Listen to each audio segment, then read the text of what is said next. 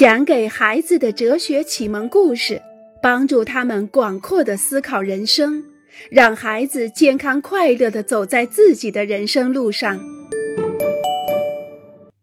谁想赢得一个爱人？在报纸、杂志和电视上，人们经常讨论关于钱的问题。在有些电视智力竞赛中，主持人向参与者提出问题。如果答对了，参与者就可以赢得几千欧元的奖金。在博彩业，人们只要刮刮彩票、选选号码，就可以赢得令人难以置信的彩金。我们会看到明星住在特别昂贵酒店里的照片，广告上宣传那些价值连城的汽车。由于人们接连不断的看到这些东西。最后可能会认为发财是一件令所有人魂牵梦绕的事情。让我们在成年人中做一个调查，这个调查可以在家里、学校、食堂、少年宫、图书馆和自己社区里进行。我们要问的问题是：你认为人们最想得到的礼物是什么？A. 一个爱人。B. 一千万欧元，但永远得不到自己心爱的人。对于调查的结果，我们打个赌怎么样？绝大部分的人会选择 A 的答案，一个爱人。当然，我们每个人都需要钱，没有人能够仅仅靠爱情和凉水来过活。不过，看看我们周围发生的事情吧。当人们拥有足够的钱，可以随心所欲的生活之后，他们还会把自己所有的时间都用来琢磨如何变得更有钱吗？不会。他们出去散步，他们在咖啡厅里聊天，他们看报或读书，他们在家看 DVD，去电影院看电影，去剧院看剧，或是到体育馆看场足球赛。他们听音乐，骑自行车锻炼。总之，他们不再处心积虑地思考如何赚钱，而是做其他的事情。当然，还是有人在不停地数自己的钱，不停地计算，总想着再赚更多的钱。他们被囚禁在自己的财富里。不过，这样的人毕竟是少数的。我们不能因此说发财是令所有人着迷的事情。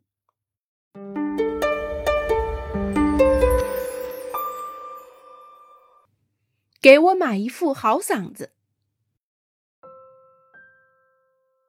亲爱的，你想要什么生日礼物？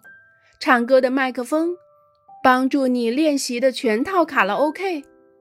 不，给我买一副好嗓子吧！妈妈大笑起来。可是我们没法买到一副好嗓子啊！露露很失望，她想成为一名歌手，她梦想有一副好嗓子。那么，我想要卡尔的吻作为礼物。妈妈又大笑起来。你觉得我可以在商店里找到这个东西吗？露露很不自在，她觉得妈妈在嘲笑她。如果每次我要的礼物都得不到，那么他问我要什么又有什么用呢？露露自问道。啊，我知道了，露露最后说。你帮我驱除我去游泳池里的恐惧作为礼物吧，露露啊！说到底，我可不是一个魔法师啊！妈妈有些不耐烦地说道。白雪公主的后妈在这个世界上最想要的是什么？美丽。灰姑娘的两个同父异母的姐姐呢？王子的爱。有着长长触角的乌苏拉呢？小美人鱼艾丽尔的美妙嗓音。那么野兽呢？那只隐居在自己城堡里、模样恐怖的动物，它想要什么？美女的爱、爱情、友谊、才能、善良、聪明、诚实、自信、幸福、勇气、时间等等。露露现在还不知道，所有的这些都不是用钱可以买到的。人生中，人们希望看到的大部分财富都是钱买不到的。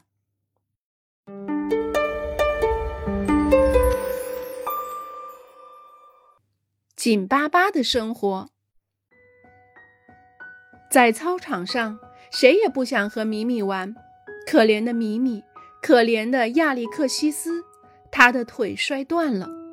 可怜的玛丽安娜，她在听写中得了零分。罗莎琳和若泽分手了。若泽的朋友安慰他说：“可怜的若泽，托马被惩罚了。今天下午他不可以去看电影。”托马的朋友们同情他说：“可怜的托马。”康坦和克莱芒斯去海边度假，可是总不停的下雨，真可怜啊！可怜的让，他的信用卡被偷了。当我们谈到米米、亚历克西斯、玛丽安娜、若泽、托马、康坦和克莱芒斯的时候，我们说他们可怜，这与缺钱、没有食物、没有房子、没有衣服和玩具等等毫无关系。我们知道人们是在说那些他们没有的东西，在说那些阻止他们去做某些事情的东西。阻止他们出去玩耍、去相爱、去看电影等等的东西。亲爱的小家伙，在这里给大家解释一下，因为在法文里的贫穷和可怜是同一个词。多么可怜的公主！她住在一座金碧辉煌的宫殿里，四周是精美华丽的花园。可是他连去城里的权利都没有，即便是在花园里散步，他也必须把脸全部遮住。假如我们无法感受到凉爽的空气在皮肤上拂过，假如我们不能跑动、跳跃、游泳、攀爬，和朋友们一起开怀大笑，我们的生活又有什么意义？刚才提到的那位公主拥有一万套裙子，堆积成山的钻石。他的保险柜里塞满了钱，可是他的生活却是那么紧巴。在他的生活中，一切都是不可能的。当我们提到贫穷的时候，我们马上想到的是金钱上的贫穷，但是这也可以是自由的贫穷。如果在生活中什么都不能做，什么都不可能，这也是一种贫穷。